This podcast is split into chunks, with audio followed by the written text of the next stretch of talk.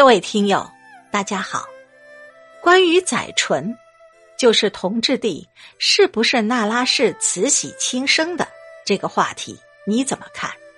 这里呢有两说，我们啊不妨来聊一聊。一个说法是是慈禧亲生的，另一个说法，慈禧所怀的是女胎，同治帝是后宫某氏生的。慈禧夺其子并杀其母，然后谎报咸丰帝。那是她产子已经一个多月了，就是普遍流传的以女换男说了。从档案记载来看，无论同治帝的生母是后宫某氏说，还是以女换男说，我们认为啊，那都是不能成立的。其理由是：第一，从那拉氏之母进宫陪伴来看。根据清宫规定，嫔妃怀孕八个月左右，其生母可以进宫陪伴一段时间。除此之外，一般是不允许进宫陪伴的。第二，从为那拉氏分娩所做的充分准备工作来看，一是要刨洗坑，程序多道；二是要精选好几个妈妈里来伺候那拉氏，他们都要上夜守喜。轮流值班，直至分娩后的十二天为止。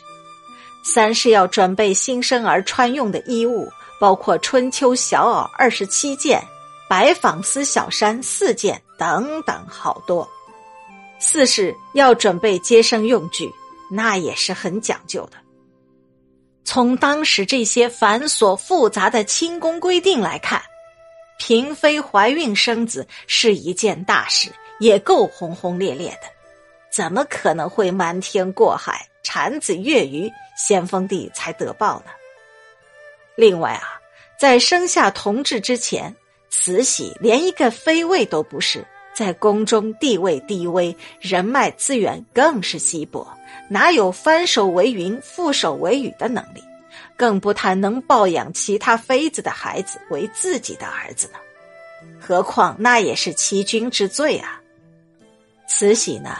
只在生下皇子同治之后，才母仪子贵，被晋封为义妃的。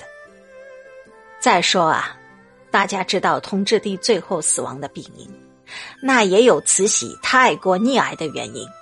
从这一点看啊，呵 呵慈禧呀，也真是同治帝的亲生母亲了。如果你也有想法的话，那么欢迎关注我们，给我们留言哦。